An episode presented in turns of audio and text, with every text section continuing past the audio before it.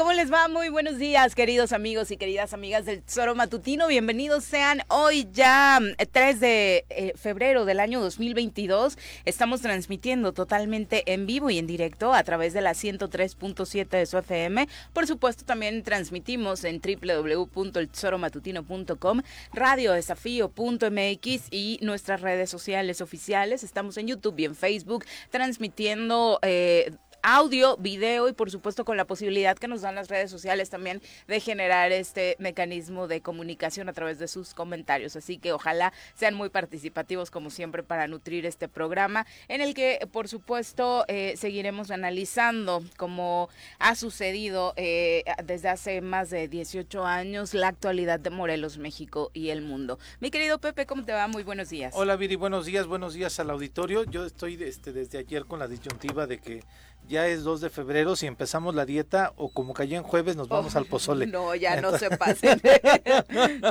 no. yo sí subí un buen en estas fiestas. Estas fiestas decembrinas, sí. Sí, ando arribita de los 80, cuando mido unos 72, tendría, 73 debería de andar pues mucho más abajo, pero bueno, vamos a este pues que cada quien le reflexione sobre los kilos que hay que darle. y además el propio proceso de la pandemia desde el confinamiento ha hecho que el promedio de peso del mexicano, según se sabe, ha subido, también. Sí, sí, claro. cachetes no son gratis, ¿no? Pero en fin, contento de estar aquí, Viri, agradeciendo al auditorio que nos acompaña todas las mañanas. Desde luego, este, con el gusto de estar también con toda la producción, contigo, y pues, eh, pues listos, listos ya para arrancar, y además también contento con el invitado de hoy. Claro que sí, que ya tenía rato que no nos visitaba, obviamente como es académico, luego su agenda se llena mucho, dice.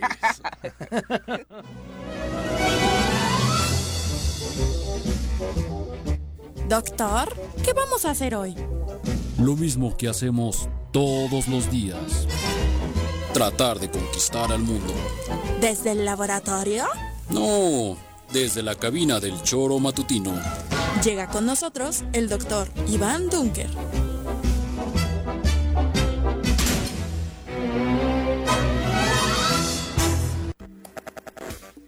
Doctor, ¿cómo te va? Muy buenos días. Hola, muy buenos días, Viri, Pepe, equipo de producción y todo nuestro auditorio. Gusto saludarte, doctor. Gusto estar aquí con ustedes. Qué bueno que nos visitas. ¿Cómo inicia la vida pues, académica este 2022? La invitación está permanente, doctor. Sí, pues bueno, ¿no? Como, como universidad, este bajo pues las indicaciones de, de la administración y, también el deseo de la comunidad académica, pues echándole todas las ganas, ¿no? Eh, sabemos bien que la pandemia ha afectado, ¿no? Todos los sectores, por supuesto el educativo, eh, lo, lo, virtual, digamos, entre comillas, ¿no? Ha cansado mucho la dinámica. Eh, sin embargo, bueno, pues ahorita estamos en la ola, entonces, bueno, estamos en esa, ya en un tránsito entre lo presencial, lo híbrido, ¿no? Consideramos que todavía, pues la salud hay que cuidarla, ¿no? Eh, y, y, bueno, ¿no? Pues comprometidos con la educación, con la investigación, con las tareas que la universidad hace en, en la sociedad, con las dificultades, pero bueno, creo que respondiendo adecuadamente, ¿no? Que creo que eso es pues lo más lo más importante. Y y yo creo que para todas las universidades, incluyendo nuestra máxima casa de estudios, pues tiene que quedar una, una reflexión que creo que en términos generales de pronto tal vez no hacemos lo suficiente. Y es que aunque vengamos entre comillas cansados de lo híbrido, ¿no? Porque bueno, queremos todos transitar a lo normal. La verdad es que hay muchas ventajas, ¿no? Y por ejemplo a muchos alumnos les digo, bueno, sí, obviamente lo presencial aporta mucho, pero creo que tenemos que aprender de esto y sacar lo bueno y que creo que hay cosas como híbridas, ¿no? Que se deberían de quedar porque les digo,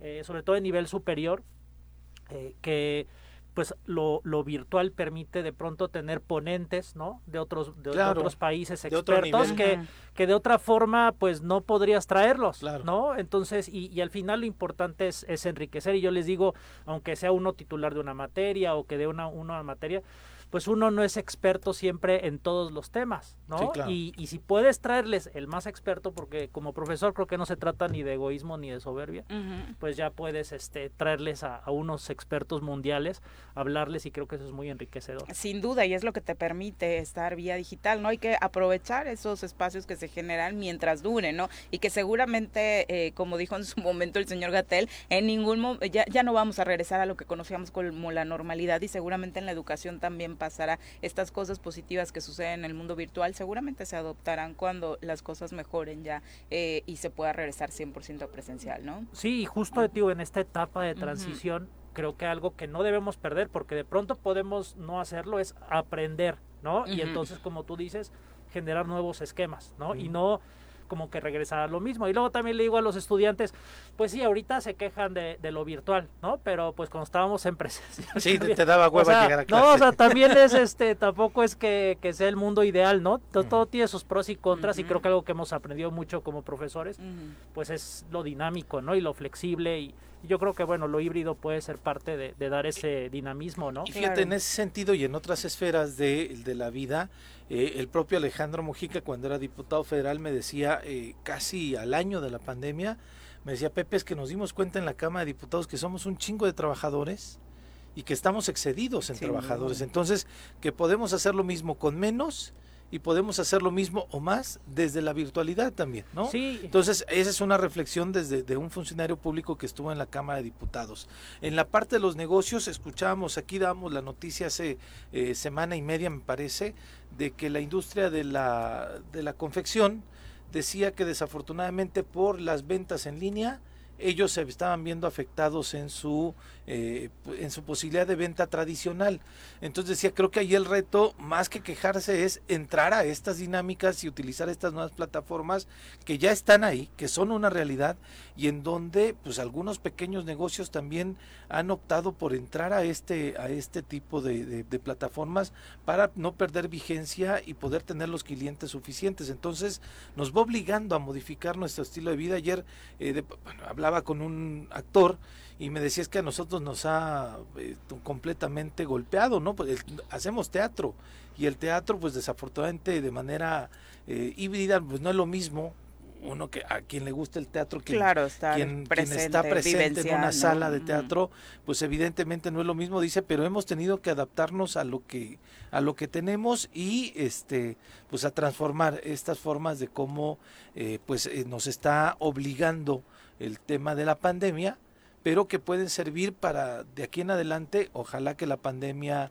vaya menguando para que este pues ya sea una adopción, ¿no? por parte de nosotros de estas técnicas, de estas tecnologías para poder, como dices tú, desarrollarse. Yo me acuerdo que al inicio de la pandemia este hasta frecuentábamos a la gente que no estaba cercano a nosotros, es decir, nos aventamos parranditas ahí en, en, el, en las en Zoom, hacíamos una sala, entonces de pronto estaba un cuate en Cancún, otro cuate en España, aquí en Cuernavaca, dos, tres acá, y teníamos la posibilidad de poderse reunir desde la virtualidad para seguir ahí en la convivencia. Quizá no es lo mismo, pues uno disfruta ahí entre la salud y demás, y este el brinde de, del brindar este salud y, el cotorreo acá, pero también te permitía y nos permitió eh, pues generar eh, estos lazos que no teníamos con mucha gente. Sí, afortunadamente, ¿no? Yo creo que imagínate si no hubiéramos tenido eso, el, aislamiento hubiera sido peor pues, de lo pues, mucho más grave, ¿no? Y yo creo que una palabra dentro de esto que hablamos del aprendizaje, de la transición, algo importante es este concepto que a veces estamos tan lejanos en los distintos sectores, que es la innovación, ¿no? Esa capacidad de modificar lo que está implementado para, pues obviamente, poder enfrentar la realidad de una mejor manera. Entonces, bueno, pues yo creo que hay que pensar en innovar. Y algo creo que clave es este tenemos, creo que dentro del sector empresarial, a veces del sector patronal, todavía una cierta cultura como de casicazgo y de, y de querer tener ahí a los trabajadores. Ah, eso iba ahora que decía Pepe lo de la Cámara de Diputados, o sea, estas, bueno, el nombre está feo, pero horas eh, silla, que dicen mucho, es que hay muchos trabajadores que no, las ocho horas, por supuesto que no son efectivas y además creo que ya ni siquiera van con el contexto de muchas empresas, ¿no? Así es, entonces creo que algo que tenemos que, que también ver es por, en este proceso, transitar a mejorar la salud en el trabajo, ¿no? Que es algo que muchas veces se desprecia y que pues quien paga las consecuencias son los trabajadores y tienes que estar ahí. Y digo, antes de la pandemia ya hemos visto que las grandes empresas que obviamente piensan no solamente en la salud, sino también en ser más eficientes, pues que hay distintos esquemas laborales, ¿no? En tanto a veces que no tienen que ser todas las horas, sino algunas horas, pero lo hiciste bien, no, no de lunes a viernes a veces. Entonces, esquemas en donde tenemos que pensar que tenemos que también cuidar al trabajador y que esté en un estado de ánimo que lo dé. Y esto es una oportunidad para hacerlo, pero de pronto es, no, ya como que regresen todos y, y, esa posibilidad de modificar la forma en que los empleados de un negocio, de un sector gubernamental trabajan, pues no, no, no lo estamos aprovechando y eso creo que pues es, es muy triste que aparte de la tragedia de la pandemia, lo bueno que podríamos sacar de una crisis, pues no lo estemos haciendo como creo que podríamos. Sí, porque esta reducción obviamente de las personas que están en una oficina, por supuesto que ayuda para disminuir los contagios y de manera virtual se pueden seguir resolviendo muchos temas. Y de hecho, digo, con acuerdos que se hagan entre trabajadores y, y la patronal, pues obviamente se pueden llegar incluso a ahorros para la propia empresa, como en el tema de la, de la renta de oficina, de los insumos, electricidad y demás, ¿no? Sí, además de que creo que sí hay un, una conexión con algo que ha sido muy destruido en México, ¿no? Por muchas situaciones que son los núcleos familiares, ¿no? Creo que de pronto el, el que pueda haber eh, más presencia de los padres en, el hogar, ¿no? Pues eso al final también creo que habría un beneficio social. Entonces creo que tenemos que repensar eso porque pues sí estamos mal como sociedad, como sociedad laboralmente estamos mal estructurados y hoy tenemos una oportunidad de cambiar, así que les hacemos un llamado a todos los empresarios morelenses y autoridades a que pues hagan algo para cuidar a sus trabajadores. Y en la reducción de, los trabajadores en gobierno donde se tenga que hacer, pues tendría que aplicarse, que, ahí sí se tiene que hacer, ¿no? Eh, Oye, pero hay algunos otros que decían que hacer home office este, te permitía trabajar más. Es que o sea, decía, este, no trabajo ocho horas, hasta me voy más tiempo trabajando, ¿no? Y entonces son como de las, de las este, situaciones ahí que, que, se van pues dando a partir de, la vaya de la particularidad que cada uno tiene. Porque pasará seguramente desde el punto de vista anímico para quien sí tenga un buen entorno familiar, ¿no? De estar en casa igual y te mantiene más motivado y no ver a compañeros de trabajo que igual y que nada te están fregando, ¿no? Sí, y, recordar que detrás de todo esto que estamos comentando, para implementarlo y ver cuál es la mejor forma, o sea, pues está la ciencia, ¿no? Está la psicología, por ejemplo, ¿no? Está la salud en el trabajo, la salud mental. Y, hay muchos estudios ya analizados de qué es lo que hay que hacer, ¿no? Y además los tenemos en nuestra máxima casa de estudios. Entonces, ojalá pues hubiera de las cámaras, que a veces hacen otras cosas que no sirven de mucho desde mi punto de vista como empresarial, pues es atraer eso y, modificar los esquemas. Digo, al final también, pues el aliciente es de que como empresa se supone que eso va a hacer que tengas una mejor retribución del trabajo, ¿no? Y trabajadores más contentos. Y creo que cualquier empresario con experiencia sabe que que un empleado contento y saludable eh, y con una familia y un núcleo familiar estable, pues va a, dar, va a dar más de sí. Entonces, les va a llegar más lana, si eso es lo que les interesa. Sí, ojalá que no sea lo mismo, pero es un, es un como dicen, ganar, ganar, ¿no? Exactamente. obviamente, y, y, parte del entorno que ayuda muchísimo a que las empresas y los trabajadores tengan mejor rendimiento, sin lugar a dudas es sentirse, como decíamos, en un entorno seguro y desafortunadamente en Morelos hace mucho tiempo que no podemos hablar de ello, precisamente hablando de los empresarios. Ayer el eh, presidente del Consejo Coordinador Empresarial, Antonio Sánchez Purón, hablaba precisamente de que pues, sí tienen, eh, sienten que es un buen aliciente que llegue la Marina, elementos de la Marina a Morelos, consideran que la llegada de fuerzas federales a la entidad puede ser un respiro para lo que hemos estado viviendo y que eh, confían en que a través de este refuerzo que se manda desde la federación se puedan disminuir índices delictivos en la entidad, no solamente en Cuernavaca. Eh, decía Toño Sánchez Purón que obviamente los operativos de seguridad, pues sí, es obvio que tenían que reforzarse y la estrategia, ¿no? Porque pues ya sabemos, así lo dicen las estadísticas, que el mando coordinado pues en Morelos no ha dado eh, frutos. ¿No? Sí, desafortunadamente esa es, una realidad. Ayer el presidente municipal y la propia eh, secretaria de Protección y Auxilio Ciudadano en Cuernavaca mencionaban que están teniendo una baja en asaltos, en robos en, en, el, en, el, en, la capital del estado. Eh, obviamente es un mes que llegaron, no creo que todavía tengamos grandes números para poder celebrar, pero eh, incluso hablaban de la recuperación de 31, 31 vehículos robados de tan solo del 10 de enero al eh, 31 de, de, de Que eso sí coincide con lo que nos decía Ocra, ¿no? La semana pasada. Entonces, al menos ahí se ve, pero sí, eh, la misma secretaria mencionaba, ayer que compartía algunas estadísticas, decía que el reto en Cuernavaca es la disminución de robos en todas sus eh, modalidades, ¿no? Desde robo a trausente, robo a vehículo, robo a casa, habitación el, tema de los robos a los negocios, ¿no? Lo de la pizzería que este de pronto había versiones de que había habido balazos y que habían asaltado todos los comensales. Lo curioso de, la, de esta narración que hace el propio eh, propietario de la pizzería es que fue una persona, compró una pizza, pagó la pizza, dejó propina y después fue directamente con el propietario de la, de la, sí, de la, de la pizzería y este para quitarle el Rolex no fue qué curioso pues e, este me da pues fueron el modus operandi. minutos de descanso no tal vez bueno la prioridad era, y le salió chamba. Y después salió y le salió chamba sí qué, qué, qué, impresión no y después lo que sucedió ayer en Amatitlán en esta sucursal de la tienda Coppel en donde llegaron algunas personas con algunos martillos, golpearon algunos mostradores y se llevaron en el botín, calculaban ahí 50 mil eh, varos, ¿no?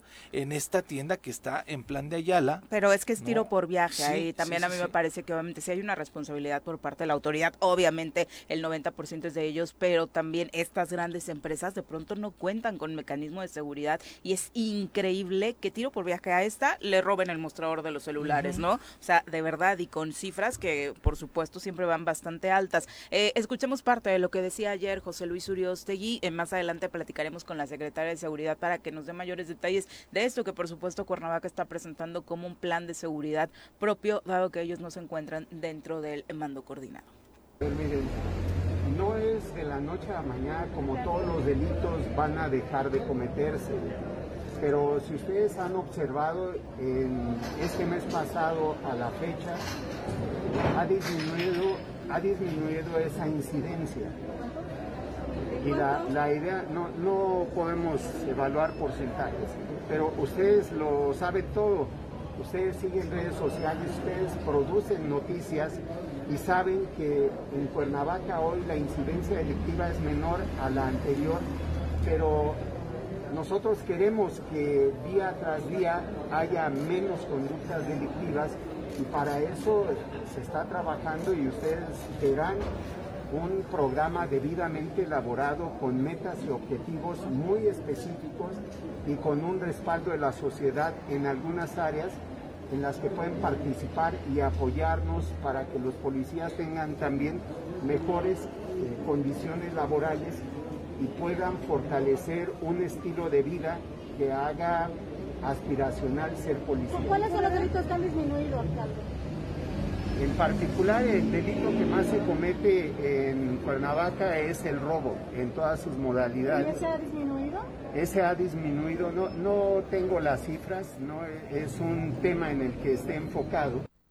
Pues ahí está parte de lo que compartía José Luis Uriostegui, alcalde de Cuernavaca. Ojalá que de verdad pues rinda frutos esta, esta estrategia, ¿no? Eh, de pronto en estos primeros días del año se escuchaban algunas voces pesimistas de, bueno, no van a poder solos y nos ponen en riesgo a los ciudadanos. ¿Qué mayor riesgo vamos a tener los ciudadanos del que ya tenemos con esta estrategia estatal que no, no ha dado ningún resultado, ¿no? Por supuesto, y lo hemos repetido, hay que intentar cosas diferentes, hay que tener una real estrategia y si Cuernavaca la tiene desde el ámbito municipal, pues se agradece que mínimo estén tomando un esfuerzo que lo decíamos ayer con el alcalde de Jojutla, pues también le corresponde a los alcaldes, ¿no? No, no pueden, eh, a pesar de la firma con el mando coordinado, decir pues que se arregle desde el Estado y yo no me toman. Sí, yo creo que además, bueno, como ya hemos comentado en, en muchas de estas problemáticas sociales que vivimos, los, los municipios, finalmente la estructura municipal de gobierno municipal es la que está más cercana a la realidad de la gente y es con quienes más tenemos la posibilidad de contacto.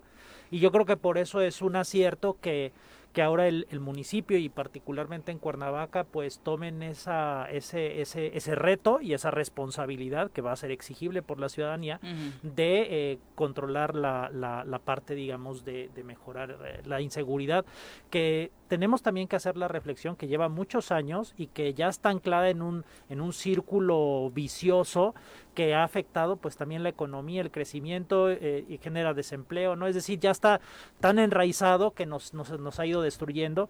Y, yo sí haría un llamado muy respetuoso al presidente municipal, al licenciado Uriostegui, que, que pues tal vez en tres meses, en seis meses, se analicen los datos, pero pues tenemos que analizarlos con, con cifras, ¿no?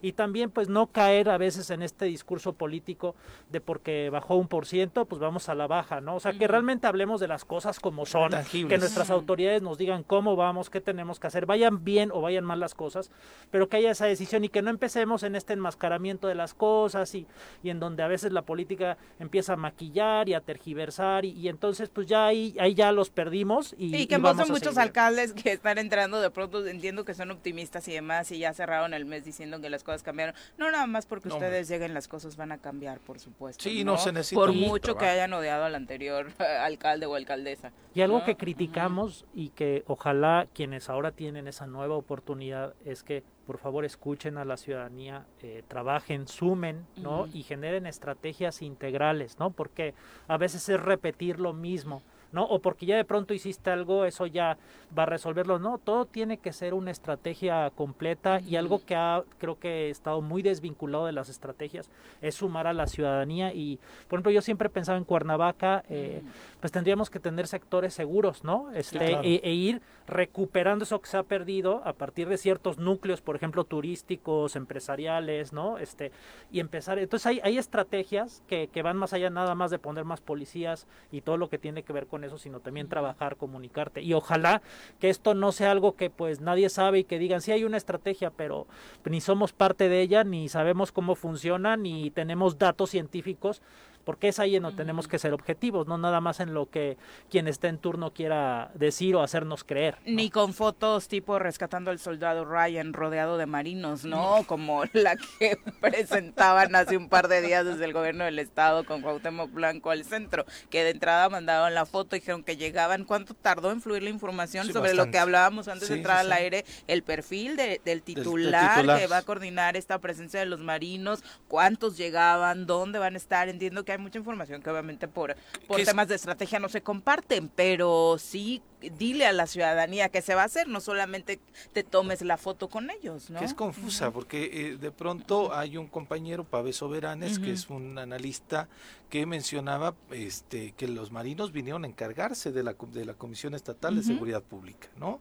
El, el secretario de gobierno decía que van a estar patrullando los municipios cuando yo insisto, la Marina no está para patrullar, no, es, no, no está concebida para una situación de prevención del delito, los marinos no están eh, adiestrados y entrenados para, para esa particularidad de tener el contacto directo con la ciudadanía y ejercer esta parte, es más, es, es de, de las críticas que se le ha hecho al presidente de la República del militarizar y de llenar de pues estas corporaciones las calles eh, se lo hemos criticado desde pues Ernesto Cedillo cuando el ejército zapatista, después se vio más marcada la situación con Felipe Calderón que en su guerra contra el narcotráfico este hizo uso de las Fuerzas Armadas y ahora aquí de pronto dicen que es un grupo especializado de alta élite que vienen directamente hacia algunos eh, eh, objetivos claros, ¿no? Este de, de, personajes que han o que siguen operando desde la delincuencia organizada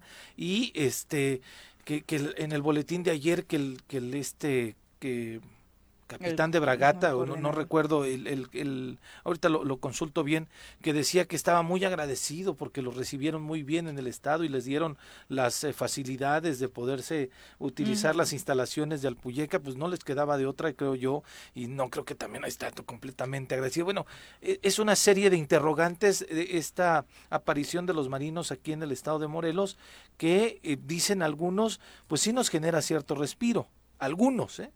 Otros dicen, este, pues no sabemos qué está pasando, ¿no? Es una interrogante de realmente qué es lo que van a venir a hacer en este contexto, además de la fotografía del gobernador eh, que apareció en los medios de comunicación y el reportaje que lleva una serie de señalamientos directos incluso hacia el gobernador y en donde, este, pues, insisto yo, te genera mucho más interrogantes, Viri, para saber qué es lo que está pasando en el estado de Morelos con la presencia específicamente de este cuerpo de marinos. Exacto, son las siete con veintiocho ya estaremos esperando, eh, además de información, por supuesto, buenos resultados. Nos vamos a una pausa, regresamos con más.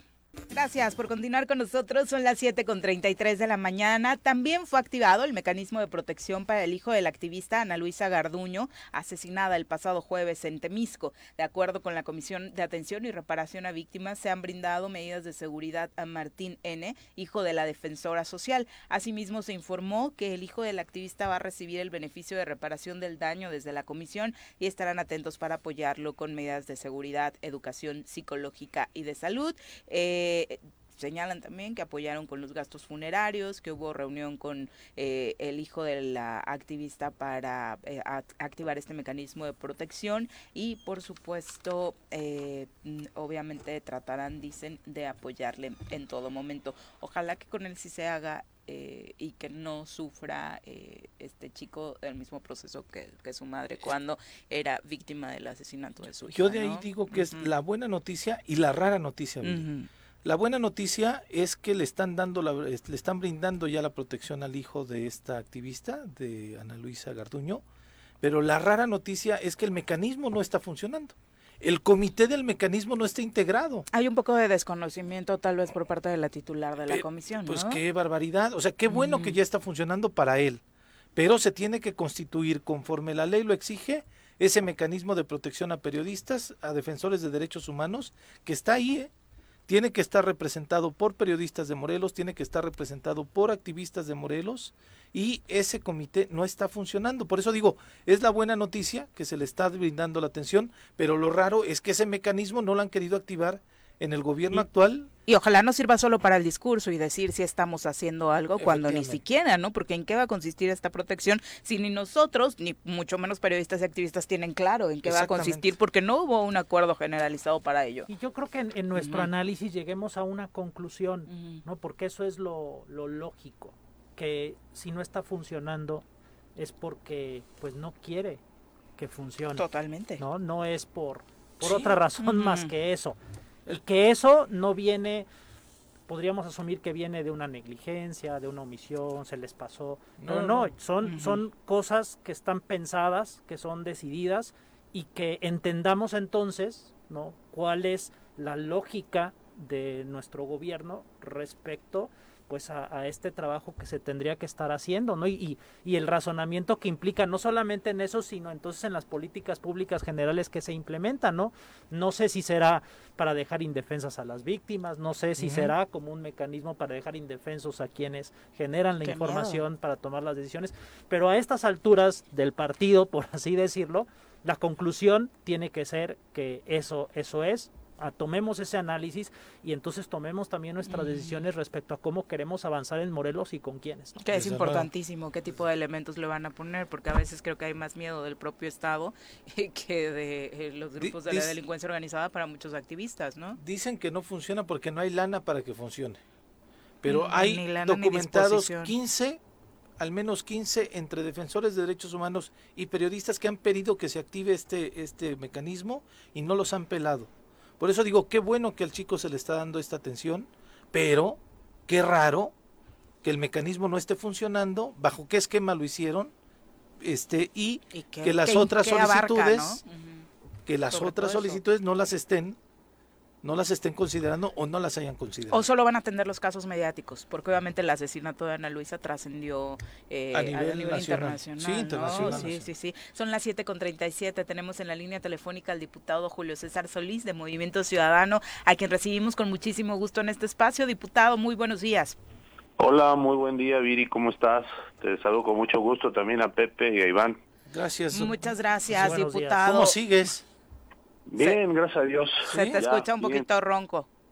Fíjate que este desafortunadamente me contagié, la segunda ocasión que me contagio de, de coronavirus, que también creo que es un tema muy importante que no se está atendiendo de manera eficiente aquí en el Estado, ¿eh? pero bueno, ya son otros temas. Ellos dicen que este, sí, diputado, pero ¿qué te digo? Pues, que, pues ahí está ahí está el doctor Dunker, que tiene un conocimiento no solamente muy amplio en los temas de, de investigación y de ciencia, pero también de este tema creo que los datos que genera el Estado a nivel federal y a nivel estatal, pues no son precisamente los más precisos, ¿no? Pero bueno, este ya voy saliendo. ya el, día de hoy, si Dios quiere, pues ya a ratito me hago la prueba y nos salimos a, a chambear porque hay muchísimos pendientes. Sobre todo ahora con este arranque del segundo año del primer periodo legislativo, eh, diputado, donde urge que ahora sí, creo que es la principal petición de la ciudadanía, haya disposición de todos los que integran la actual legislatura para generar acuerdos, para dialogar, porque queda un mal sabor de boca tras el cierre eh, del primer periodo. Sí, pero como lo señalaba el día de ayer, este eh, Pepe, que los estuve escuchando un rato. Gracias. Pues eh, después del, del eh, del cierre del primer periodo, pues entramos en un, en un receso donde solamente está la comisión permanente quien atiende cuestiones de carácter pues de, mero trámite. este, es decir, eh, alguna parálisis legislativa no existe. Es decir, no, no, la comisión permanente no tiene facultades iguales a, este al pleno del Congreso. Entonces, eh, porque mucho se habla de la de la parálisis legislativa y bueno, pues eso no es cierto. Ahora, ya comenzamos el, el martes pasado, el segundo periodo, y desde luego yo creo que eh, hoy tendremos que demostrar, precisamente todos y todos hemos manifestado que no queremos parálisis legislativa, este, tanto de un grupo como del otro, entonces pues se verá la voluntad, es decir, se va a convocar a sesiones, se van a llevar a cabo los trabajos de manera ordinaria como en la, en, la, en el periodo pasado, entonces pues ahí veremos quién efectivamente pues es quien no tiene esa voluntad, ¿no? Te aseguro que de parte del grupo de los 11 y casi estoy convencido también que de parte del grupo de los 8 pues hay voluntad para seguir eh, los trabajos que eh, pues de manera responsable tenemos que hacerlo por mandato constitucional.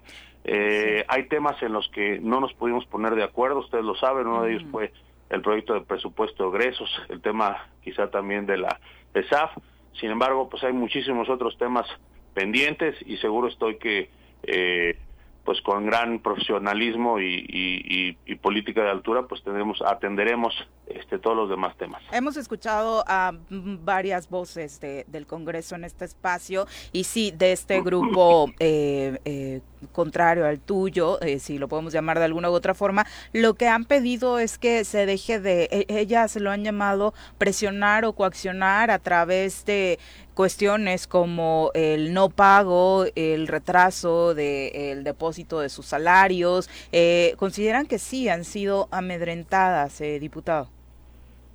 Bueno, este, yo tengo entendido que se les ha pagado su salario a todos. Yo se lo pregunté expresamente al presidente de la mesa directiva y me dijo a todos se les ha pagado. Este, si vamos a poner pretextos para no participar y para condicionar la participación, pues ya ese es otro tema.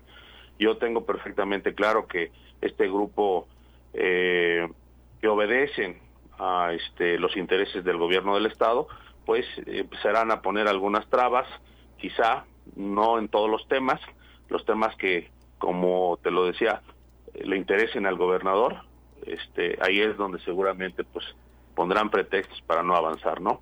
Sin embargo, insisto, creo que son muchos más los temas eh, que tiene pendientes el Congreso y que pues como siempre ha sido, no todo le interesa al gobernador, este, no todos los temas son de interés, la gran mayoría de los temas en Morelos no son de interés del gobernador, entonces creo que nos podremos avanzar. O no les entiende muy bien. Eh, pero bueno, este tema de la SAF, eh, diputado, que decías fue uno de los que pues cobró un, un tema, un ritmo más álgido en el debate eh, y que muchos también señalan que fue lo que paralizó que el diálogo pudiera continuar. ¿Qué va a pasar con esta propuesta que se tenía?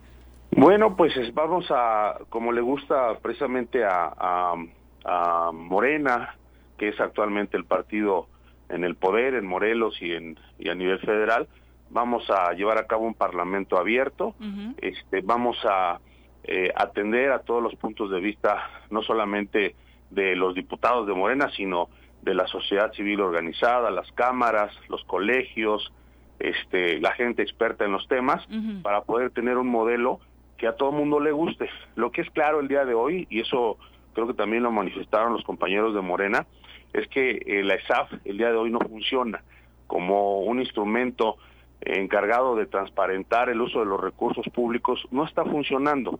Entonces, yo creo que hoy todos demandamos y todos exigimos el buen uso de los recursos públicos y la transparencia del manejo de ellos, del gobierno del Estado y de todos los que reciben dinero público. En ese sentido, eh, como se acusaba de parte de este grupo de los diputados del gobernador, que había intereses de parte nuestra en colocar a lo mejor al titular o a alguno de los funcionarios al interior, eso desde luego lo vamos a dejar de lado, que se lleva a cabo un este un mecanismo de selección, de elección y de, de selección y de elección del titular de manera abierta, este, con la participación, te digo, de todos los sectores, para que no haya entonces dudas de quién lo puso y a, a quién va a obedecer. No sé si me explique. Sí, sí, claro. Y, llama la atención que quien retoma el tema hace la semana pasada es el diputado Arturo Pérez. Él mencionó, declaró la semana pasada que insistirá este, en que haya una reforma a la ESAF, Julio. Y, y yo lo celebro. Creo que dentro de la bancada de Morena, este Arturo se ha conducido precisamente pues a partir de un criterio, una lógica eh, que, que, pregona el propio Morena. Entonces yo lo celebro y además pues de este lado nosotros vamos a seguir, insisto, empujando porque hoy la ESAF pues es un ente oscuro, es un ente que no da resultados, que nada más le cuesta al Estado y que no transparenta nada. Entonces, por eso vamos a, a transformar hoy el mecanismo y le vamos a dar a todos los sectores la voz para que digan, a ver, pues consideramos que el mejor instrumento o el mejor eh, organismo para Morelos, de acuerdo a sus características económicas, poblacionales, etcétera, con todos los matices, este tiene que ser así y así lo vamos a construir. Estás dentro, perdón, eh, doctor, de la Comisión de Seguridad. Eh, han llegado ya integrantes de la Marina a Morelos. ¿Qué te dice esta situación? Los empresarios decían ayer, es un aliciente, puede ayudar. ¿Realmente se generará un cambio? No lo sé, este habrá que esperar un tiempo. La verdad es que eh, yo celebro que hoy tengamos eh, el apoyo para el tema de la seguridad a las fuerzas federales, sobre todo la Marina, porque la presencia de la Guardia Nacional en Morelos pues ya tiene tiempo, sin embargo creo que no ha, no ha dado resultados, pero mm, qué bueno que ya está la Marina, creo que eh, también ese es un indicador muy claro de que eh, Morelos con su eh, esquema y con su eh, programa de seguridad, por decirlo así, pues no funcionó, este, no tuvieron la capacidad, se vio rebasado el Estado por este, eh, pues los grupos delictivos. Y hoy el hecho de que esté las fuerzas federales aquí, pues creo que es precisamente eh, un reconocimiento, por lo menos si no de parte del Ejecutivo Estatal, si del federal de que este no se tuvo un proyecto, un plan de seguridad eficiente y por lo tanto, bueno, pues mandaron a las fuerzas federales, ¿no? Lo cual, insisto, pues yo lo celebro, la verdad, porque hoy lo más importante es, independientemente si son fuerzas estatales o fuerzas federales, demandamos este todos los ciudadanos un, un Estado pues con, con paz, ¿no? Y con seguridad. Y estimado diputado, eh, un gusto saludarlo y antes que nada, bueno, pues pronta recuperación y esperemos que esa prueba ya esté negativa y como usted comentó pueda ya salir a hacer ese trabajo que tanto requerimos de nuestros legisladores. Y en segundo punto es, bueno, finalmente usted es diputado local por Movimiento Ciudadano y, y tomando esa palabra, ¿no? Ciudadano de la ciudadanía, usted sabe bien que, que, como ciudadanos, pues lo que esperamos es que se generen acuerdos, ¿no? Y que podamos avanzar ante, pues, las tan inmediatas necesidades que necesitamos que se corrijan desde los tres poderes para tener y recuperar esa vida que en Morelos hemos, eh, pues, perdido, ¿no? Eh, sin embargo, pues como ciudadanos nos hemos dado cuenta de este de este enfrentamiento, de esta confrontación que de alguna forma ha dado esa percepción de que no se está logrando eso. Y bueno, eso como ciudadano al final pues es, es frustrante. Sin embargo, la consideración que, le quiero hacer y, un poquito conocer su opinión es que eh, al menos yo como ciudadano estoy o puedo aceptar que, que, haya esa confrontación cuando se defienden principios, cuando hay una confrontación ideológica y que pues hay que dar ese debate y mostrar esa fuerza del pensamiento para saber hacia, hacia dónde queremos avanzar, porque a veces se quiere avanzar pero por distintos caminos y está bien, esa es la ideología y ideología política y esa, esa confrontación y me parece que es algo que debe ocurrir. Sin embargo, eh, al menos yo tengo la percepción que que lo que está deteniéndonos más que una cuestión de, de ideología política es una cuestión de algunos actores que están interfiriendo desde sus intereses personales, políticos, aspiracionales, incluso económicos, personales que no tienen que ver con, con principios o con una ideología y que creo que eso es algo que sí desde la ciudadanía no podemos aceptar. Yo como ciudadano estoy de acuerdo con el debate ideológico y, y, ver y tomar decisiones en ese sentido, pero cuando se meten estos elementos me parece que es algo muy mezquino y, y algo que sí. va en contra de lo que la ciudadanía tiene que estar dispuesta a tolerar. Y perdón, digo todo por esta como introducción a, a, a conocer ¿Qué es lo que hoy como ciudadanos tenemos que entender de, de, este, de esta confrontación? ¿Es una cuestión ideológica o desafortunadamente hay quienes desde su interés personal están interfiriendo para que se haga una buena política, se llegue a acuerdos y podamos avanzar? E, es algo muy simple, muy, muy sencillo, muy sencillo. En, México, en México existe la división de poderes. Nosotros representamos un poder en Morelos y hoy otro poder se está metiendo, está interviniendo. Hace apenas unas semanas eh, dio su informe de gobierno el señor Cuauhtémoc Blanco. ¿Qué informó? Digo, el público, todo el mundo se dio cuenta. Habemos unos diputados que no estamos de acuerdo en eh, la política y los, eh, los proyectos y los resultados que ha dado este gobierno. Y es nuestra responsabilidad como equilibrio de poderes señalar precisamente dónde estamos mal y como el caso de este el eh, proyecto de presupuesto de egresos eh, aportar de acuerdo a nuestra comisión y a nuestra visión reforzar los temas que no eh, no ha habido la capacidad de que se desarrollen de manera eficiente en beneficio de la sociedad. Ese poder está interviniendo en otro poder y manipula a unos cuantos diputados. Por supuesto que no estamos de acuerdo. Por supuesto, porque en estos tres años no ha habido desarrollo, no ha habido inversión, vamos en decadencia. Y si seguimos bajo la misma política y el mismo criterio que se ha planteado desde el inicio de este gobierno, ¿a dónde vamos a llegar? Sobre el presupuesto, sí, claro, sobre el presupuesto en particular y tratando de, también eh, resolver estos temas, uno de los puntos que más se ha discutido es de si permanecer con el presupuesto anterior afecta o no a Morelos, eh, diputado. Eh, ¿Sucederían cosas graves con, con la aprobación que se quedó? ¿Hay forma de, mejorar el camino todavía? Eh, sí hay forma y te voy a decir qué es lo que más afecta. y esto es algo, la verdad es que no hay que darle muchas vueltas, ¿no? Es muy sencillo. Este, eh, si el presupuesto se queda como el año pasado, como el año antepasado, eh, hay una cláusula de libre transferencia que tiene eh, el, Ejecutivo Estatal. ¿Qué quiere decir esto?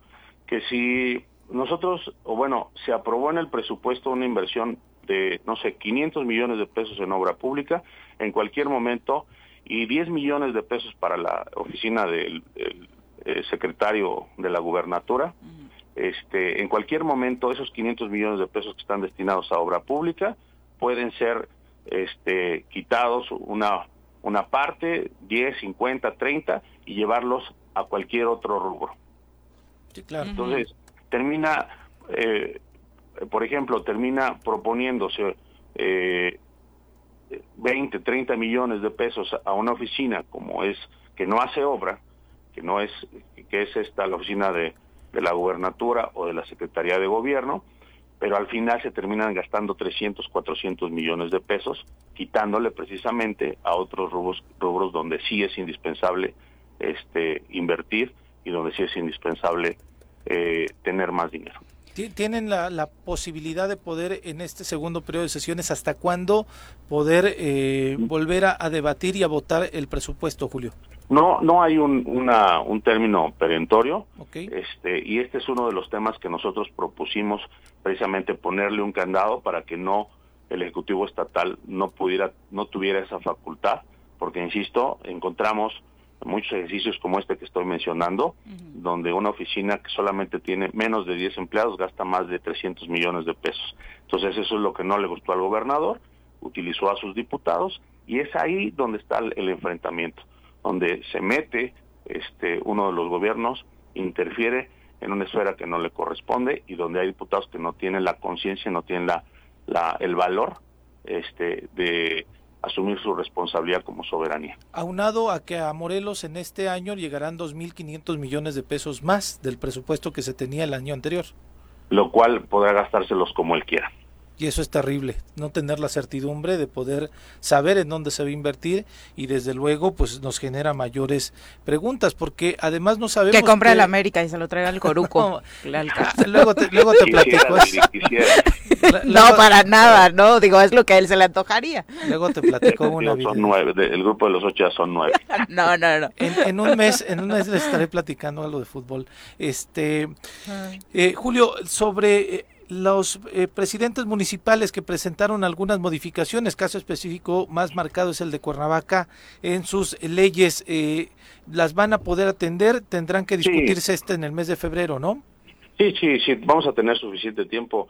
Entiendo que no todos los municipios presentaron modificaciones, entonces, este, yo la verdad es que reconozco y felicito al diputado Agustín Alonso porque eh, junto con su equipo muy profesional, este, han podido desahogar precisamente todos los pendientes de la Comisión de Hacienda. Entonces estoy seguro que vamos a poder desahogarlo sin ningún problema toda esta división que se ha generado en el Congreso, eh, diputado, ha, generado que no se hagan posicionamientos en conjunto en temas tan importantes como este de pues la fotografía del gobernador que tanta polémica causó por tener eh, dentro de ella la presencia de tres delincuentes conocidos en la entidad. Eh, ¿qué, va a pasar? ¿Hay posibilidades de que al menos este grupo en el que estás pida oficialmente una investigación al respecto? Bueno, acuérdate que nosotros sí solicitamos eh, la investigación de manera formal a través de eh, un documento que firmamos 11 diputados en la Fiscalía General de la República y en la Fiscalía General del Estado y además en la Fiscalía Anticorrupción. Desde luego, pues todas las investigaciones llevan un tiempo. Estamos esperando, pues la verdad es que no hay como un, una fecha determinada, sin embargo yo creo que un mes, mes y medio eh, si no tenemos respuesta de alguna de estas dependencias, pues haremos nuevamente una solicitud para que se nos informe. Estamos pues esperando que se desahoguen esas investigaciones y también yo creo que es el tiempo prudente para que la denuncia que presentó el gobernador pues tome rumbo, tome cauce y se den resultados respecto de, de pues de ese instrumento que presentó él, ¿no?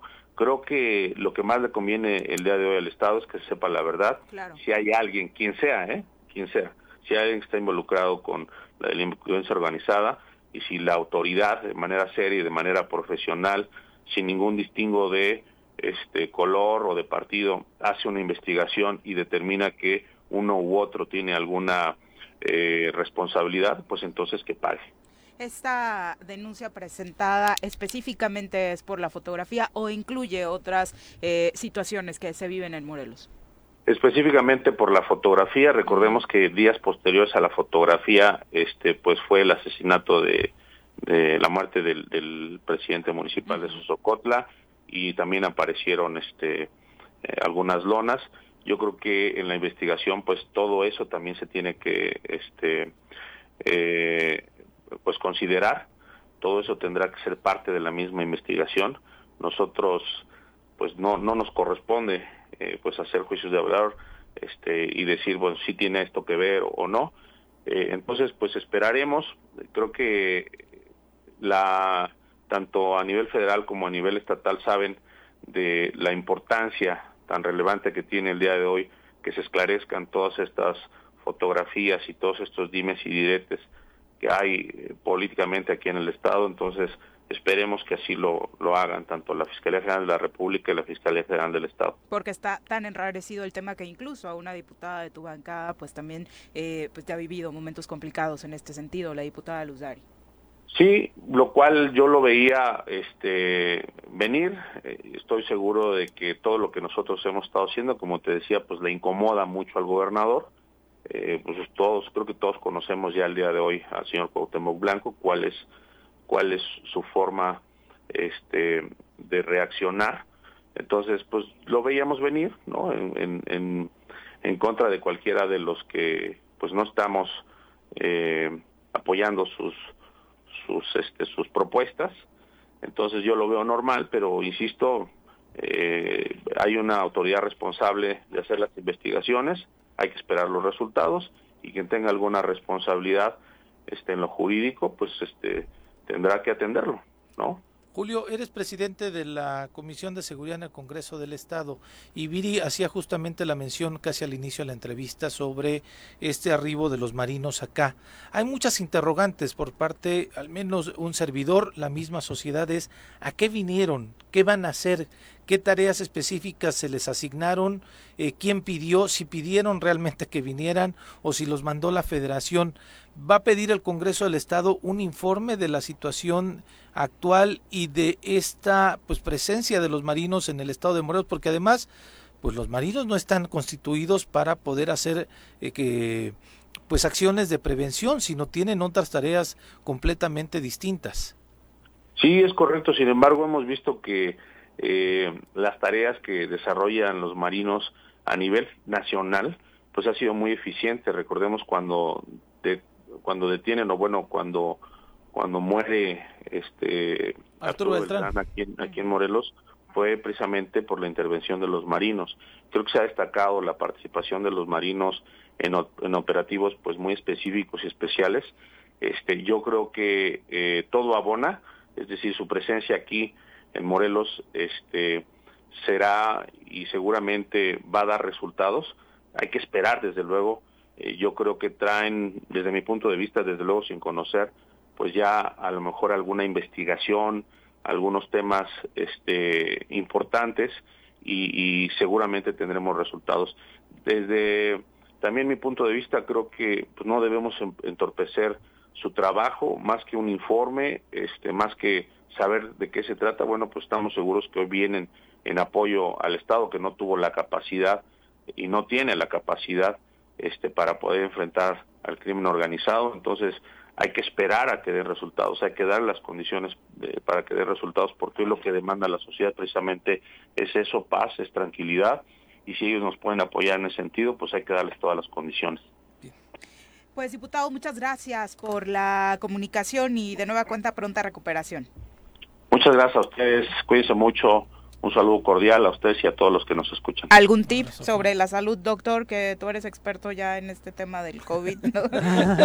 ¿no? bueno, pues este, yo creo que esa recuperación de la salud, el trabajar, el esperar no tener secuelas y bueno, pues seguirse vacunando, ¿no? Y seguir cuidando a todos nuestros equipos de trabajo en eso. Muchas gracias. Ya, ya, tenías pues, el refuerzo por tu edad, ¿no? sí, ya, amigo, ya. sí, ya, ya, afortunadamente ya. Órale, pues, Julio. Un abrazo. Buenos días. Son las 8 con 1. Bien, Julio es cabecita de algodón. Sí, es. no, pero. Ah, pero él más, él más por la edad, este, sí, es este.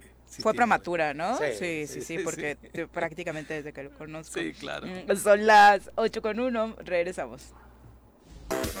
Gracias por continuar con nosotros eh, y ahora vámonos a continuar con este tema de la seguridad, justo interesados en conocer cuál será el plan de acción que particularmente se aterrice en la capital del estado, en Cuernavaca, y para ello nos acompaña la titular de esta área en el ayuntamiento, Alicia Vázquez Luna, quien recibimos con muchísimo gusto en este espacio. Alicia, ¿cómo te va? Muy buenos días. Buenos días a todos.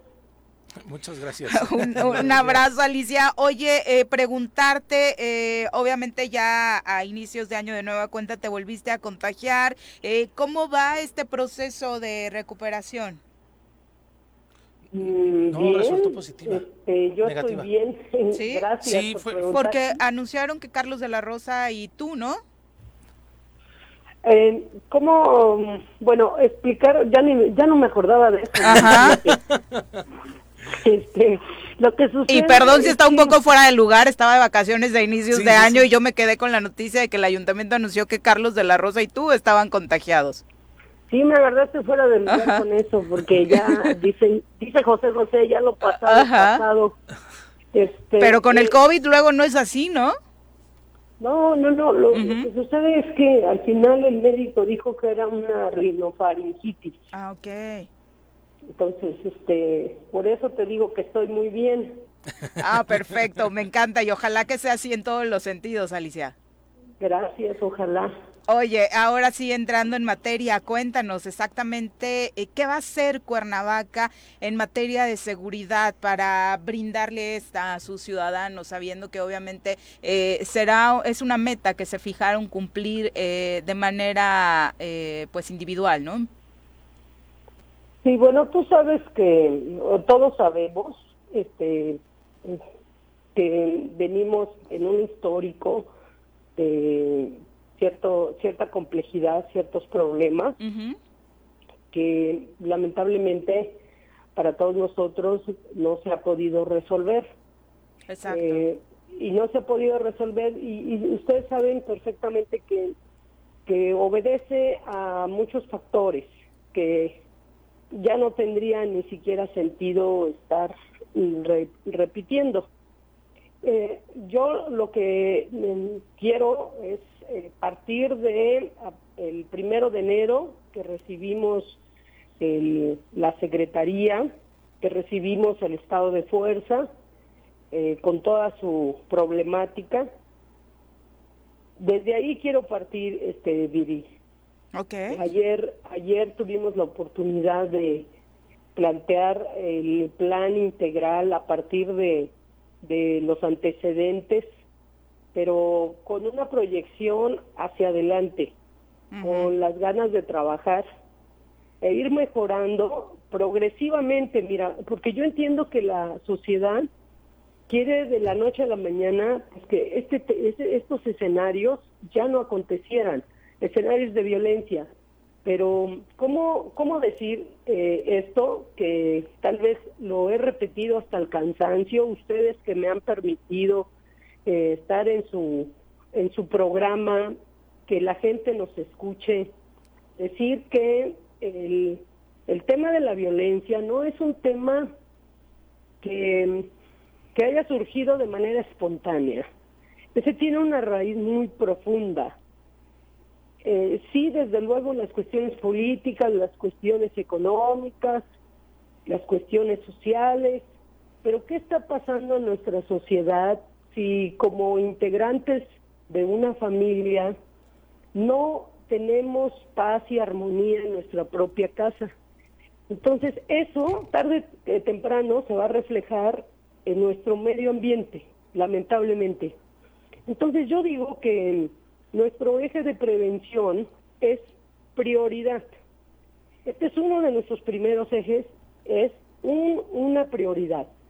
Si cada, si, y si en ese orden cada familia hiciera prevención en los integrantes de su familia, es decir, eh, no hubiera maridos golpeadores, eh, mujeres también violentas, por qué no decirlo, eh, los niños no sufrirían una afectación a su normal desarrollo, eh, crecerían sanos.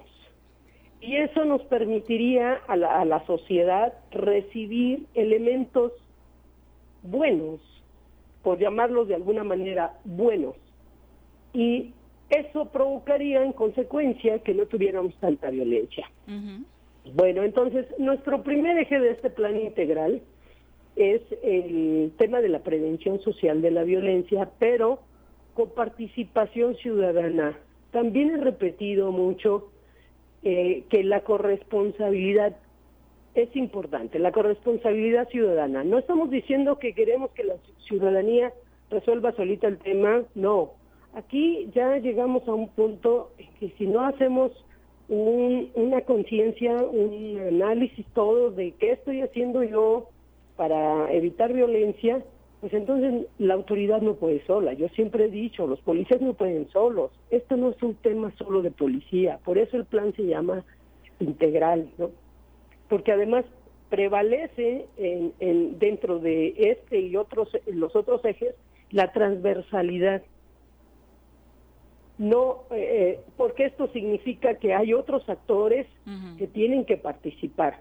El segundo eje tiene que ver, pues por supuesto, con la operatividad o la reacción, que queremos que sea una reacción más efectiva de los elementos de la policía y que precisamente por eso necesitamos tener una estrecha relación ¿verdad? Con la sociedad, pero también los policías deben tener los insumos necesarios como es la radiocomunicación propia de Cuernavaca, como es un sistema de vigilancia, pero, pero planeada, eh, orquestada incluso con la migración de las cámaras que algunos ciudadanos están dispuestos a facilitar a nuestros sistemas tecnológicos y no hacer un gasto innecesario y además un gasto de recursos económicos que, que no tenemos en la Secretaría. Ahí, perdón, no, adelante. El tercer eje tiene que ver con eh, procesos de inteligencia, que generalmente se piensa que la inteligencia solo está conservada ah, eh, o reservada para ciertas estructuras de otro nivel y no en el municipal. Entonces ha llegado el momento ante los escenarios de que se realicen estos ciclos de inteligencia para generar insumos que eh, provoquen una evaluación, una retroalimentación de las estrategias que se, que se van a desarrollar. Y el cuarto, no menos importante, decía yo también ayer, que es el de la coordinación. Generalmente eh, hacemos alusión a la coordinación y, solo es un discurso.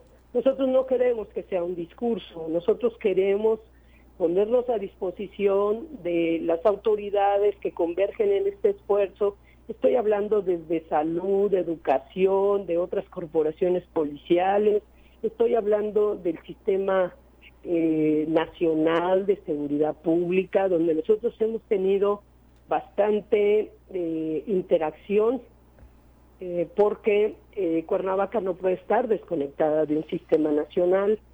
Nos han recibido bien, nos han apoyado, la Guardia Nacional también ha estado ahí, el Ejército, la Policía Estatal, dentro de sus esfuerzos también, porque entendemos que también ellos tienen otros escenarios, porque tienen a su cargo otros municipios, pero pero ahí vamos con el tema de la coordinación. Y la coordinación también es interna porque hablaba yo de los ejes de transversalidad. Tiene que ser interna también hacia el resto de las autoridades que están en el ayuntamiento de Cuernavaca porque es muy importante servicios públicos es muy importante ZAPAC es muy importante obras verdad que coadyuven en estos procesos que se ligan con tránsito, que se ligan con protección civil, que protección civil tiene un trabajo pues extraordinario, ¿verdad? Con pocos recursos estamos haciendo más, eso es lo que queremos, ¿verdad? No es solo pensar que la Secretaría va a ahorrar, no, el recurso, el presupuesto es poco, pero nosotros, como decían, decía mi abuela, hay que estirar la, la cobija para que alcance para todos, ¿no? Sí, desde luego.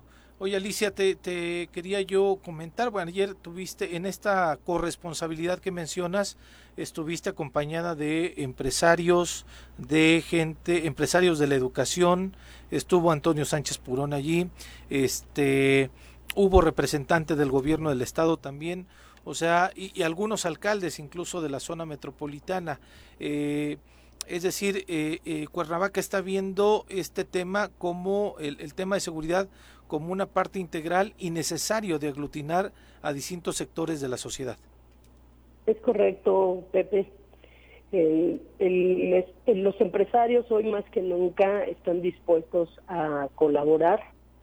te, doy un ejemplo, están buscando cómo adoptar a un policía de la policía turística que cuida el centro histórico. Esta policía turística eh, quieren los empresarios adoptar un policía. En cada restaurante el policía puede desayunar, comer y cenar. Claro, este es el, el, el plan que tenemos, que no hemos podido aterrizar todavía porque están realizando ellos su propia logística eh, y en breve eh, la daremos a conocer, pero el programa es Adopta un Policía y esa adopción consiste en darles eh, desayuno, comida y cena eh, a todos los policías que, que están en el centro histórico. Ese es un ejemplo de muchos otros. Hay eh, otros empresarios que quieren apoyarnos en el equipamiento vial, bicicletas para, para los policías. Y hay otros, ¿verdad? Por ejemplo, este Aristóteles Martínez Mondragón, año con año, eh, él tiene más de 20 años haciendo una, una revisión de nuestros extintores y además lo, los, nos equipa con el insumo precisamente para estar preparados ante un escenario de, de incendio. Eh, es, es decir, ahí, ahí está el esfuerzo permanente de empresarios que quieren desprenderse o se desprenden un poco de sus ganancias para apoyarlos. Incluso mencionabas que algunos de los eh, drones que presentaron ayer fueron una donación de empresarios. Cuatro, cuatro drones han sido donados, tres de empresarios y bueno, ya lo veían ustedes en las noticias, la diputada Andy Gordillo también donó un, un dron, es decir, ahí está este, esta, este sentimiento y esta voluntad tan bondadosa de, de los empresarios. Y bueno, qué bueno que también la diputada en un esfuerzo nos dé eh, un dron, nos lo dio ya, de hecho, ya este, tenemos ahí a un piloto muy contento porque ya tiene su equipo. Eh, eh, parte de lo que se ha discutido en torno a los drones es de, ok, están funcionando en Cojutla, que tiene condiciones eh, diferentes a, Cuernavaca. ¿Cuál va a ser la estrategia que va a diferenciar lo que se haga con los drones en la capital, Alicia? Bueno, mm, tenemos este pilotos que fueron capacitados.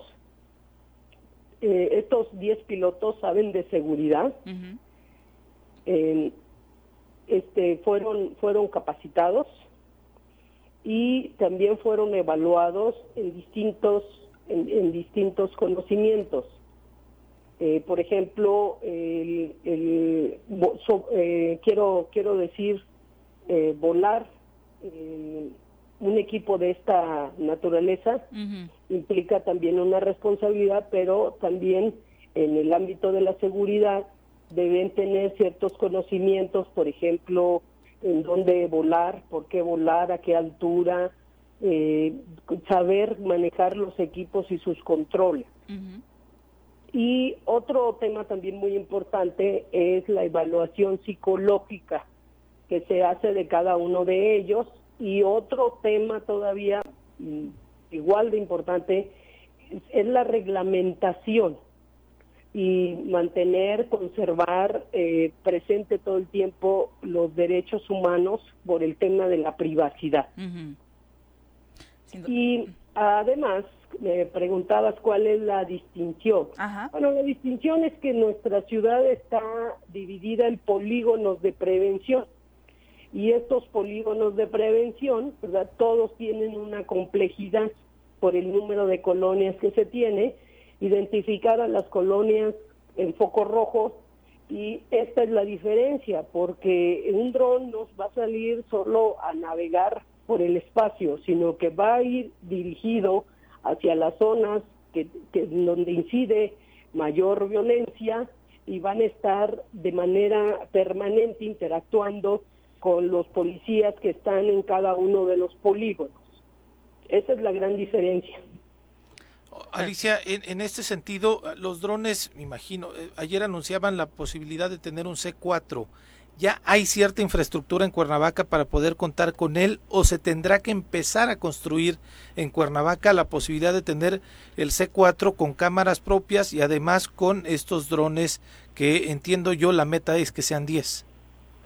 Sí, y un sistema de radiocomunicación eh, lo, con lo primero que vamos a empezar es con un sistema de radiocomunicación propia del municipio y después eh, ir desarrollando conforme nos den el tiempo y los recursos económicos ir eh, generando el C4. No no tenemos nada. Este la secretaría se entregó sin ningún sistema de esta índole. Si es la pregunta, Pepe. Sí, sí, sí. Sí, sí, sí, es la pregunta. Entonces es nuevo, es nuevo, es un esfuerzo extraordinario que vamos a hacer ahí en la Secretaría, porque el alcalde está eh, tratando de que estos recursos que nos asignaron en el presupuesto, pues alcancen para eso, pero de manera progresiva, es decir, en este año podemos generar eh, la estructura de tecnológica, pero um, aunque sabemos que no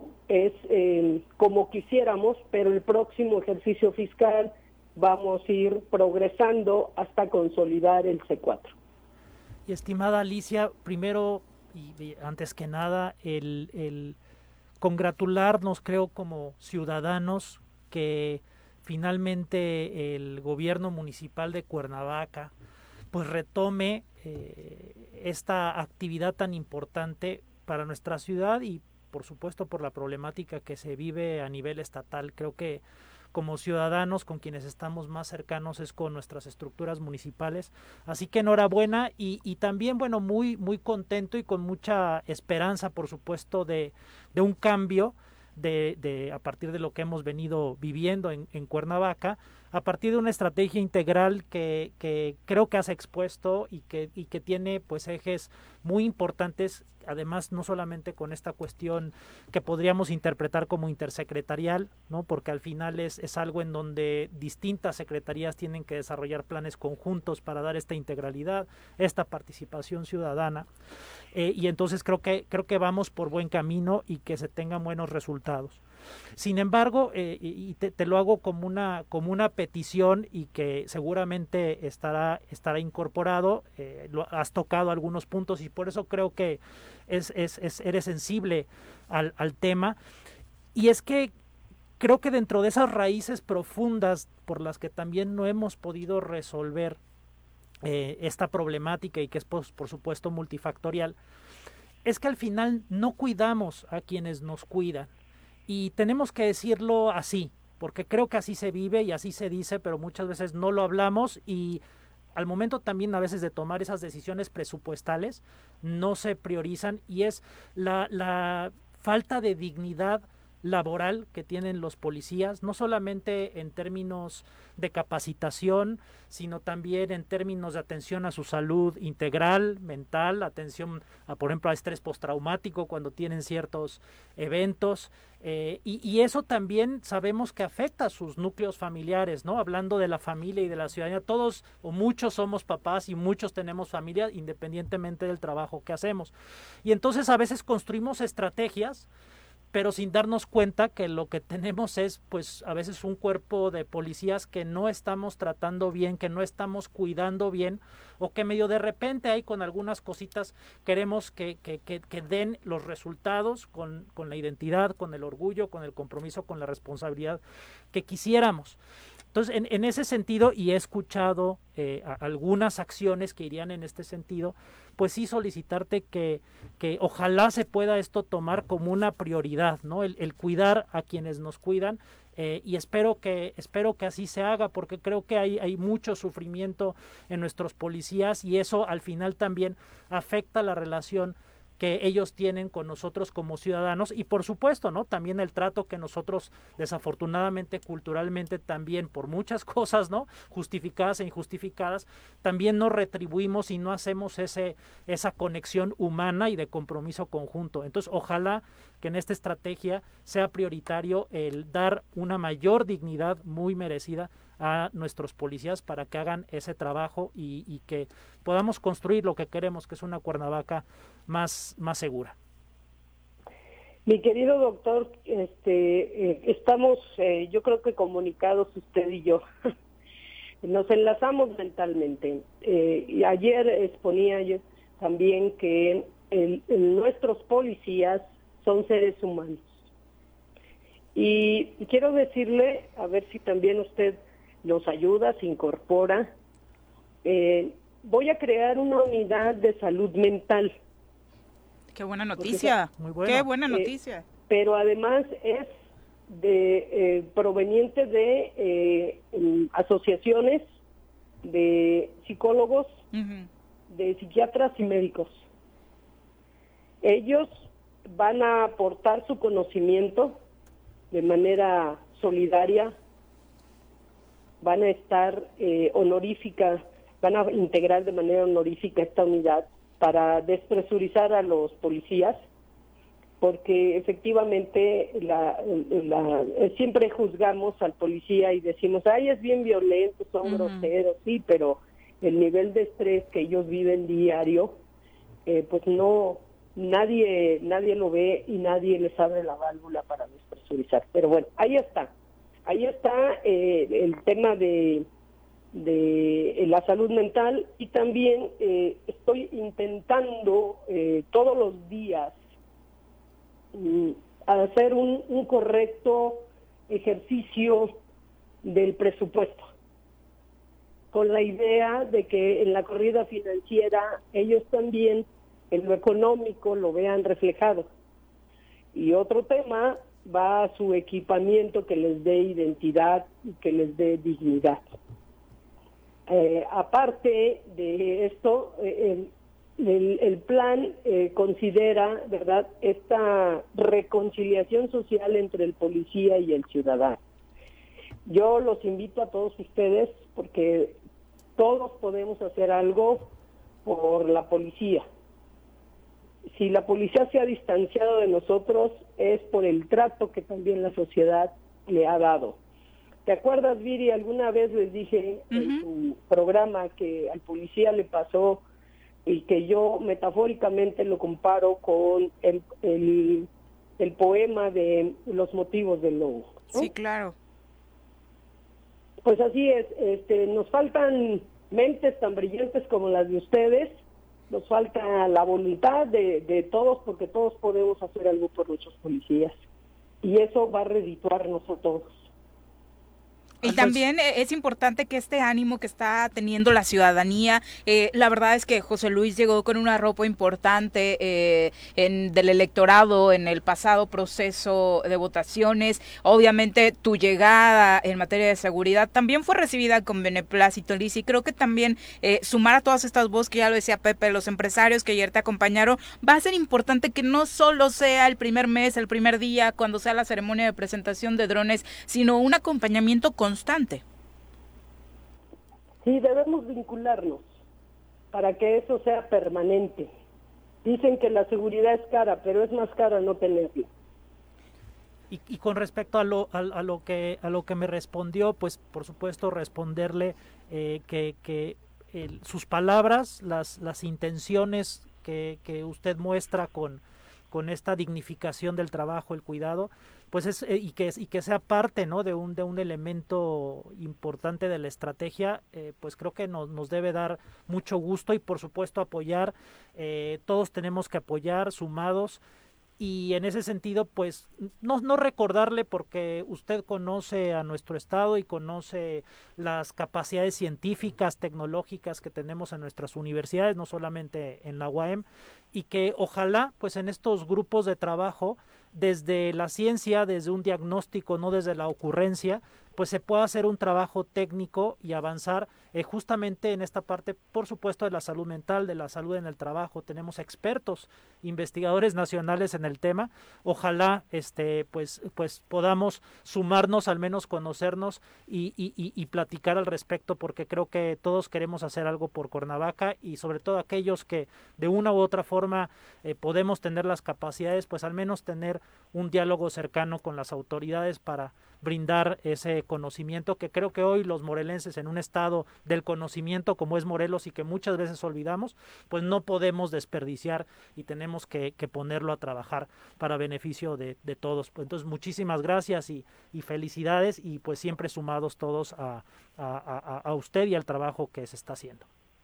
Muchas gracias. Este, segura estoy de que lo vamos a lograr juntos. El alcalde tiene esa firme convicción y, y, es precisamente por eso que yo también uno mis esfuerzos porque el alcalde es un hombre consciente, responsable, muy sensible. Entonces vamos a aprovechar que ese hombre que está dirigiendo los destinos del ayuntamiento tiene esas ganas de hacer las cosas. Muchas gracias a todos, buen día. Un abrazo y todo el éxito del mundo, por supuesto. Si tiene éxito esta encomienda que está encabezando Alicia, pues, la tendremos todos, ¿no? Obviamente. Un abrazo para todos los están comunicando con nosotros a través de las redes sociales. El profe Arnaldo Pozas dice felicidades a la maestra Alicia Vázquez Luna por estos proyectos que seguramente serán en beneficio eh, de todos los que habitamos esta ciudad. Esperamos que logren estas metas y por supuesto se alcance a dar seguridad a todos los ciudadanos. Eh, pues en esta hermosa ciudad que necesitamos recuperar. Y a ver si nos aclara después, el profe generó ayer polémica con una publicación que hizo en Facebook, porque no sabíamos si se refería a Cuau o al Tata Martino. Eh, escribió, es que no puso nombre, solo puso por vergüenza, ya vete, fuera por incapaz, por no saber trabajar en equipo, por no ver por el bien común, por rodearse de gente foránea, por no cumplir su palabra, porque lo único que prometió no lo cumple. ¿Será para el Tata o para yo creo que es para acá, ¿no? es que fue casi casi a la hora del partido y ahí generó mucha confusión. Profe, aclárenos, por favor. Paco Carzu también, saludos para ti hasta la zona sur del estado. Un abrazo a Vicky Jarquín dice, buenos días. Les comento que el día martes, primero de febrero, inició un seminario buenísimo. Es un seminario para la paz de la Comisión de Derechos Humanos eh, que de Morelos, que obviamente creo que ha generado eh, un calendario muy interesante, tanto de seminarios, diplomados y demás, porque la capacitación de quienes se dedican a trabajar estos temas, pues también tiene que ser constante y qué bueno que, que andas por ahí. Un abrazo para Vero García. Javo Sotelo dice, creo yo que desde el llamarles G8, G9, G lo que sea, eh, estamos mal porque son diputados, tienen sus opiniones y responsabilidades obviamente, pero deben partir por no ponerse apelativos y ponerse a hacer política, hacer acuerdos que nos beneficien a todos. A veces en algunas cosas se tiene que ceder y eso se llama tener altura política y ojalá todos los que integran la actual legislatura la tuvieran, ¿no? Pues sí, desde luego, ¿no? Pero son ellos mismos quienes han se han constituido así y no es nuevo, ¿no? Desde hace mucho tiempo se constituyen de pronto en estos grupos eh, de coincidencia legislativa o de intereses, no sé, este, dependiendo el, el, asunto y el tema, la coyuntura y este, pero de pronto también está bien considerarlos de esa forma. Sí, yo creo que digo es parte de, de, la política, ¿no? Estas, estos bloques, ¿no? Opositores, eh, gobierno, etcétera. Yo creo que como ciudadanos lo que tenemos que entender, ¿no? disectar, meternos esa a saber tal o cual postura a qué responde, ¿no? Si realmente responde a una ideología frente a defendernos a nosotros, a lo que creen ellos que es mejor para la ciudadanía, o simplemente es una cuestión de cómo de cómo se reparten el pastel y que alguien no está contento, ¿no? Y que ahí eso es donde sí tenemos que rechazar. Digo, ¿no? Si hay una oposición y es para nosotros y coincidimos con eso, creo que ideológicamente pues tenemos que entender que es parte de la política, ¿no? Pero si ya es un enfrentamiento que no responde ahora sí a los intereses ciudadanos, entonces creo que ahí sí es condenable, ¿no? Silvia Aguilar, un abrazo también para Silvia Sabino Armas y ahora vamos a platicar con Jesús Zabaleta. Es tiempo de decir la verdad conforme es en sí misma. José María Morelos y Pavón, 1812. Memorias y Olvidos. Una mirada a la historia estatal y nacional con Jesús Zabaleta. Jesús, ¿cómo te va? Muy buenos días.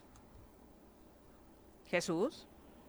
Hola Jesús. Hola Jesús, ¿estás ahí? nos, colgó, ¿cómo crees? Espero que no nos haya colgado. No, le pasó algo allá a su, a su número telefónico. No tiene señal, no es del todo territorio, todo México es territorio de no, Ahí no, México, no. no, no, ya, bueno. tendrá un cacahuatito, Jesús. Seguro, no se actualiza muy seguido en materia tecnológica.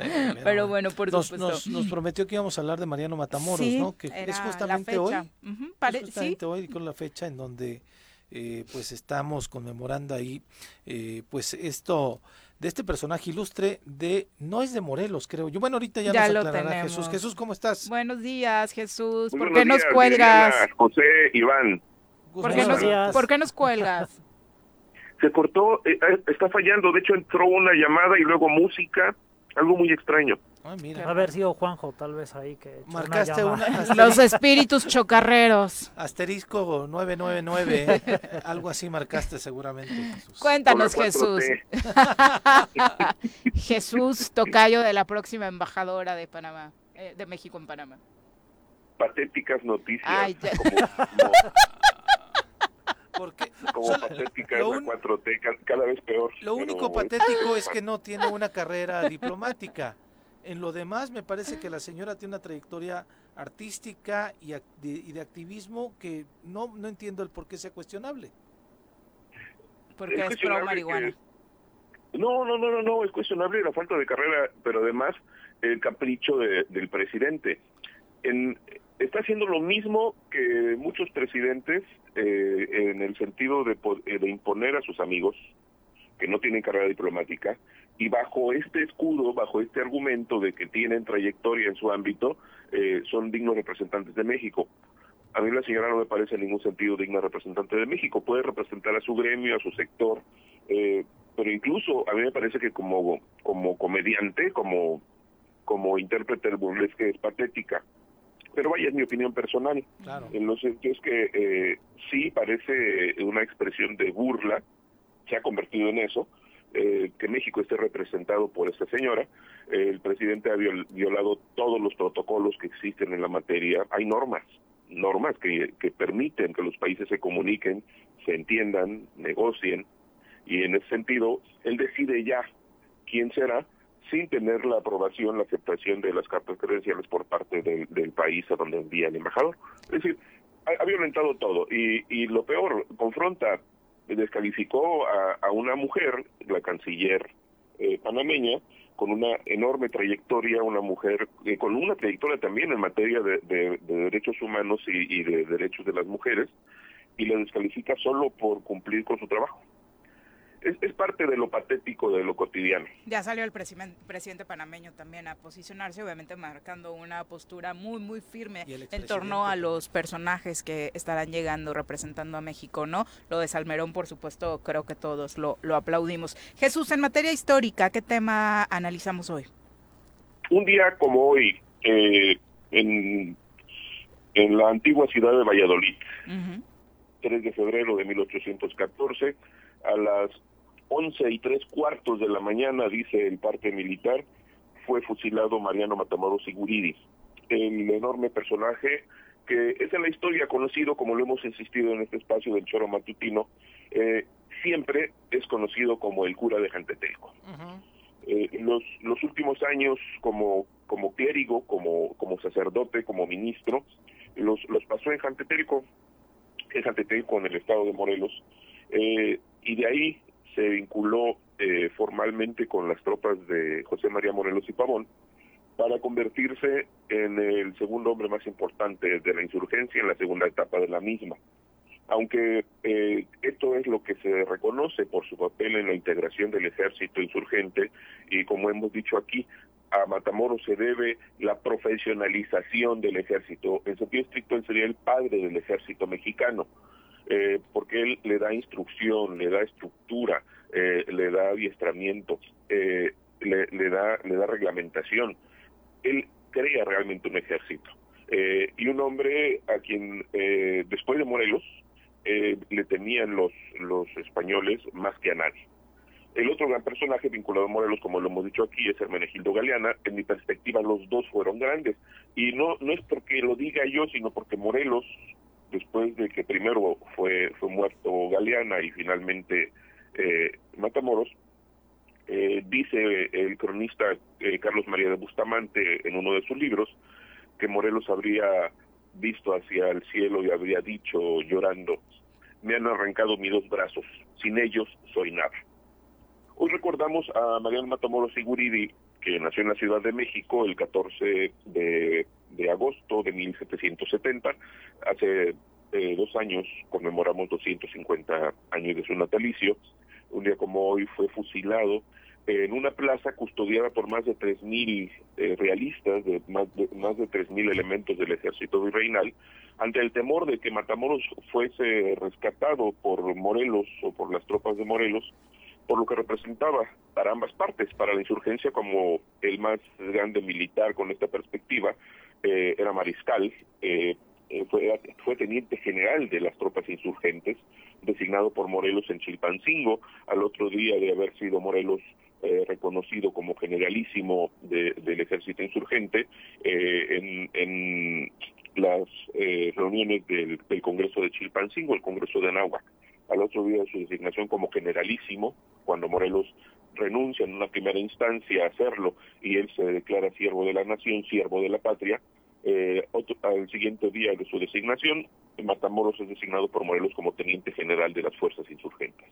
La grandeza de Matamoros estriba no solo en esta perspectiva de la formación militar, sino en un hombre eh, que tenía una capacidad enorme en la, en la lucha y que provocó enormes derrotas a los insurgentes. Eh, era, era un hombre de baja estatura, como lo describen sus biógrafos, un hombre eh, muy atractivo, guapo, incluso hablan algunos autores de una belleza típica en un hombre, y por eso cuando sus restos fueron trasladados de Valladolid a, ya Morelia, de, Morelia a, a, la Ciudad de México, se identificaron como restos de una persona de muy baja estatura y hay quienes afirman que eran los restos de una mujer. Es, esto es parte de los mitos eh, históricos eh, que han llevado a sugerir algunos autores que en sentido estricto Matamoros habría sido una mujer. Y esto lo planteo como mera anécdota, no hay nada demostrado. Eh, lo cierto es que hoy recordamos a un personaje de esta enorme talla que desde el actual estado de Morelos en Jantetelco se lanzó a la lucha armada en una relación que mantenía ya años antes con, con José María Morelos y con los insurgentes eh, que iniciaron este movimiento en 1810. Eh, esta, este reconocimiento llevó a, que varios gobernadores eh, hicieran, eh, emitieran decretos, gobernadores del estado de Morelos, entre ellos el de elevar al antiguo pueblo de Jantetelco a rango de, villa, eh, con el nombre de Jantetelco de Matamoros, y también se decretara que un día como hoy se, se eleve a, a media asta la bandera nacional para conmemorar en todo el estado de Morelos a Mariano Matamoros y Guridi. Un día como hoy, el 3 de febrero de 1814, fue fusilado en el portal del Echeomo, un edificio que existe todavía en el centro histórico de la antigua Valladolid, hoy ciudad de Morelia, capital del estado de Michoacán. Pues muy valioso, por supuesto, recordar a estos personajes tan importantes, no solamente para nuestro estado, Jesús. Y voy a, no recuerdo fotografías o pinturas de, pinturas en este caso, de Mariano Matamoros, a ver si están guapos como, como dices. publiqué un retrato en mi perfil, es un retrato este, de la época, Ese, puedes consultarlo ahí. Eh, eh, es, un, es una figura muy espigada, muy muy fina en sus rasgos eh, y las dimensiones eh, que de su de su estatura y demás están consignadas por varios de sus autores eh, a partir de diferentes datos y particularmente de los restos de él que fueron extraídos de su tumba en Valladolid y después trasladados a la Ciudad de México. No es mi tipo, la verdad, pero Pero pues sí, este... este eh, vamos a hablar de tus gustos personales. Gracias, Jesús. Este, ¿sí, me escuchaste? Buenos días, gracias por la participación. Un abrazo, Jesús. Mucho gusto saludarlo. Muchas gracias. recordamos a Mariano Matamoros y Guridi, el enorme personaje de la insurgencia que en Jantetelco eh, tuvo como punto de partida para lanzarse a la insurgencia. Gracias, buenos días, Jesús. Un abrazo. Un abrazo a los tres.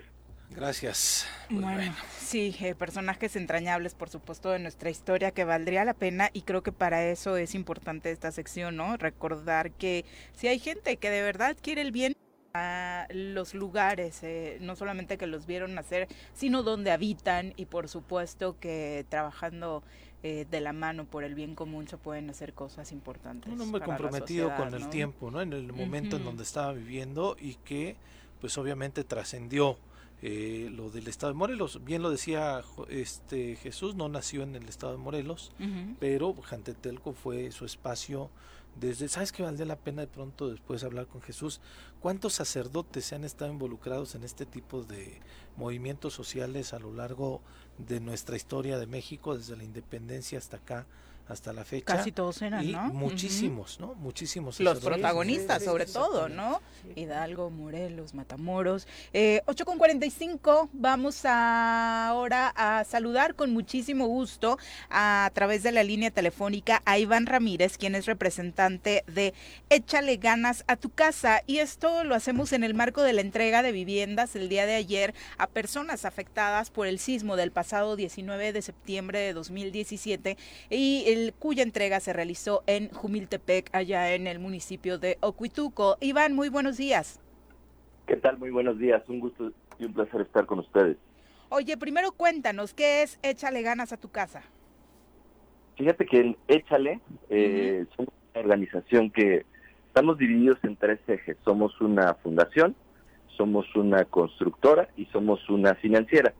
En este caso, en Morelos, desde, desde el año 2017 estamos trabajando muy fuerte con nuestra fundación, a través de la cual lo que tratamos de hacer es un vínculo, un engrane entre muchas organizaciones que también nos ayudan para poder acercar soluciones adecuadas en temas de vivienda. En el caso de la tragedia que tuvimos en el año 2017, nuestra organización, a través de la fundación, eh, logramos recaudar poco más de 450 millones de pesos, con lo cual pudimos reconstruir casi 3.000 viviendas en los siete estados afectados, siendo Morelos el más significativo, con poco más de mil viviendas.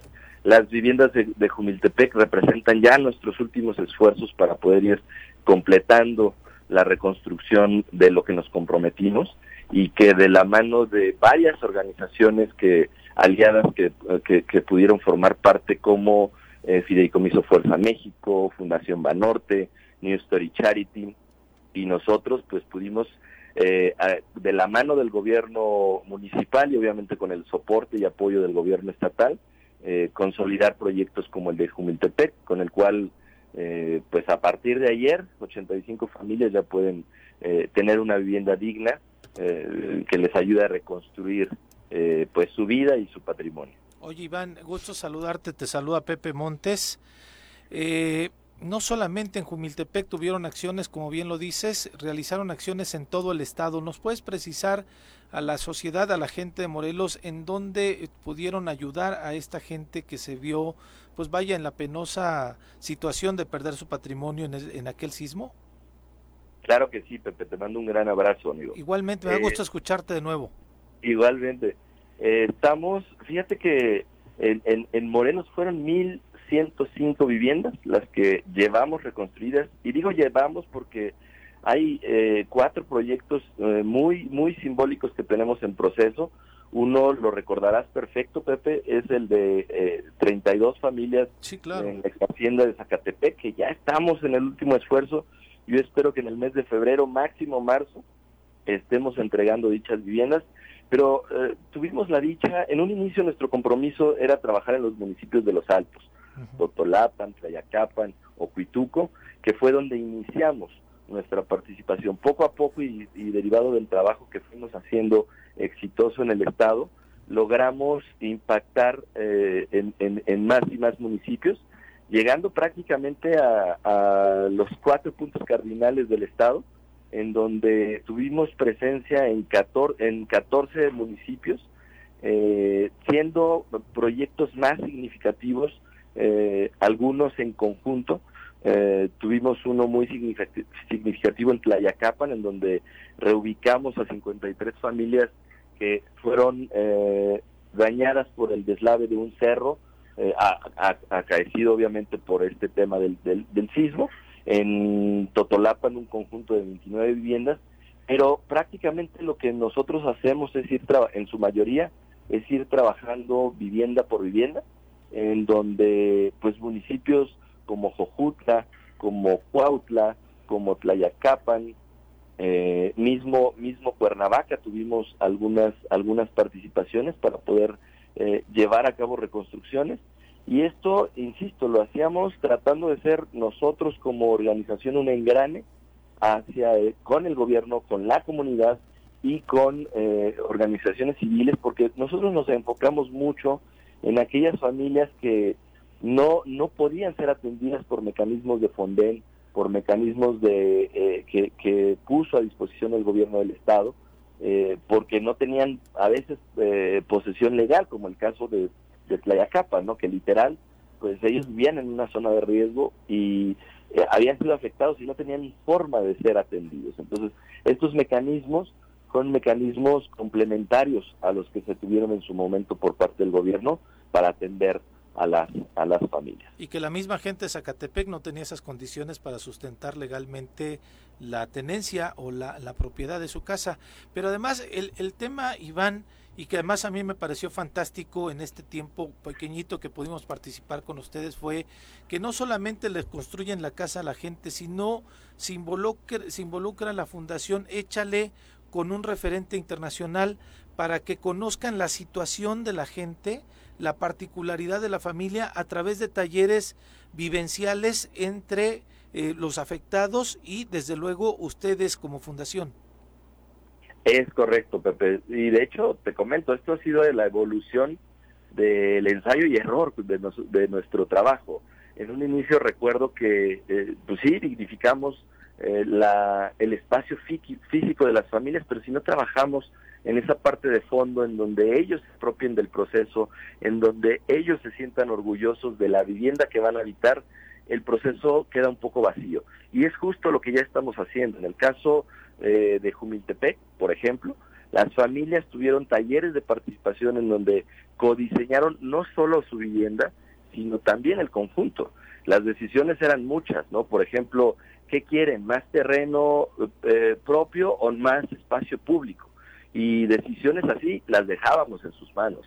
Y de repente pudiéramos pensar que todos vamos pensando más en lo en lo personal, ¿no? Quisiera más más más área de terreno, pero no, la decisión comunitaria fue no, queremos espacios públicos más grandes. Ellos en, en el conjunto tienen un espacio al centro eh, que va a servir de jardín er, eh, eh, inmenso, lo cual pues habla de que todas estas tomas de decisiones de repente se dice, no hombre, pues es que los ingenieros, los arquitectos son los que saben y son los que tienen que decir ahí estamos en total desacuerdo porque nosotros estamos como técnicos para poner los elementos que les ayude a tomar las mejores decisiones a las familias. Y en este caso es eso lo que hacemos.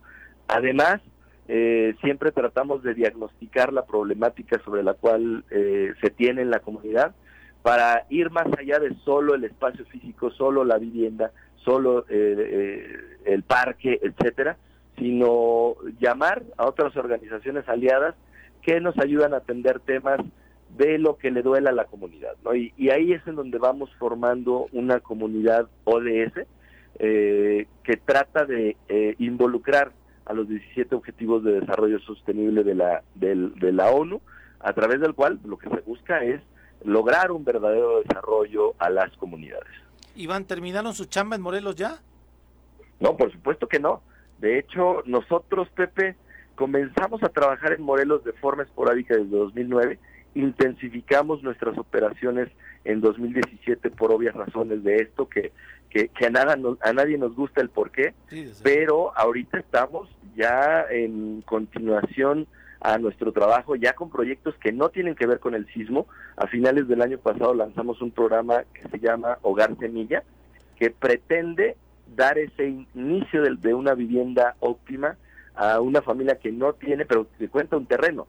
Y esto no es hacer desarrollos, eso es, esto es ir trabajando en la, en la, en la, en el terrenito de cada una de las familias interesadas, en donde lo que hacemos es lo mismo que sabemos hacer, sumar esfuerzos, sumar las voluntades de los gobiernos locales, en este caso ya estamos sumando al gobierno estatal para poder formar parte de todo ello, los municipios le van a entrar con una lanita, eh, nosotros como fundación vamos a hacer ciertas aportaciones y lo que nos queda se lo vamos a dar en un crédito a las familias porque lo que nos queda claro es que mm, las familias no, no nos están pidiendo caridad, no nos están pidiendo filantropía, nos están pidiendo una oportunidad, nos están pidiendo confiar en ellos y es por esto que estamos, eh, desde finales del año pasado lanzamos este programa de Hogar Semilla, con el cual este 2022 pretendemos construir por lo menos 500 viviendas a lo largo y ancho del estado. Esto además de cuatro conjuntos que tenemos en proceso. Estamos por cerrar este que te comentaba, Pepe de Zacatepec. Estamos en proceso eh, uno en Emiliano Zapata, que también tiene que ver con reconstrucción. Eh, uno en Jojutla, que también tiene que ver con reconstrucción. Uno más en Plantizapán, que este ya no tiene que ver con, con construcción, pero que logramos hacer clic con el gobierno municipal para que ellos pusieran la tierra estamos en pláticas para que el Estado ponga los servicios y, como se dice coloquialmente, echarle montón para poder ir abatiendo el déficit de vivienda que en números redondos en nuestro país es de más de 9 millones de, familias que no tienen un hogar adecuado para vivir. Pero por supuesto que llegamos para quedarnos en Morelos. Pues me, da mucho gusto escucharte, Iván, realmente, y me da mucho gusto escuchar que eh, los esfuerzos de Échale no los dejaron inconclusos, que el compromiso que realizaron directamente con la gente eh, lo, lo, cumplieron y lo han cumplido a cabalidad. Y desde luego este pues agradecerles agradecerles eh, a nombre de la sociedad de Morelos prácticamente que eh, eh, esto lo hayan seguido de manera tenaz y de manera personal agradecer tu calidad humana y tu entrega en el trabajo que han realizado desde que llegaron a Morelos y principalmente en esta crisis que se agudizó debido del sismo del 17. Muchísimas gracias, Pepe. Al contrario, es un gusto y es un honor estar haciendo lo que afortunadamente hacemos y de la mano de, todos, como siempre le, lo decimos, esa palabra échale para nosotros es muy significativa porque lo dice todo, ¿no? Y eso no lo hacemos nosotros solos. Y 100% mexicana. Oye, supongo que hay muchas familias que te escucharon y dicen, quisiera ser beneficiada por Échale. ¿Hay una forma de contactarlos, de presentarles, eh, pues obviamente el proyecto que tienen para su casa? ¿Hay estudio socioeconómico previo, obviamente? Por supuesto que sí. Eh, eh, lo más fácil para contactarnos es a través de nuestras redes sociales, que en Facebook, Instagram y Twitter es arroba échale mex, échale M-E-X. Eh, y por supuesto en nuestra página de internet que es www.echale.com.mx. Con todo gusto tenemos ya todo organizado para canalizar a las familias interesadas con nuestro equipo en, en Morelos, que ya tenemos eh, basada una, una sucursal, una oficina en, en, en la capital, en Cuernavaca, a través de lo cual estamos pivoteando absolutamente todo. Perfecto, pues muchas gracias, muy buenos días. Un abrazo. Al contrario, muchísimas gracias a ustedes, un abrazo. Hasta luego. Muchas gracias. Doctor, muchas gracias por acompañarnos. Gracias, un gusto estar con ustedes, con su equipo y con todo el auditorio, esperando repetir pronto. Éxito en tus clases, por supuesto, para estas nuevas generaciones que estás formando. Nosotros ya nos vamos. Bueno, ayer con un polémico penal sobre Laines cobrado por Raúl Jiménez, el Tata Martino salva su cabeza, continúa como director técnico del TRI, seguimos en tercer lugar de la eliminatoria mundialista rumbo a Qatar 2022 con 18 puntos. el primer lugar, no, no era penal. Sigue siendo, no, qué vergüenza de verdad que defendamos el de Robin. Es idéntico al de Robin, ¿no? Va rozando la rodilla y Laines ya está en el suelo. Yo, vi un pisotón abajo, Se queda un ligero pisotón en, en, Se queda atorado el pie pero bueno. Es parte de la...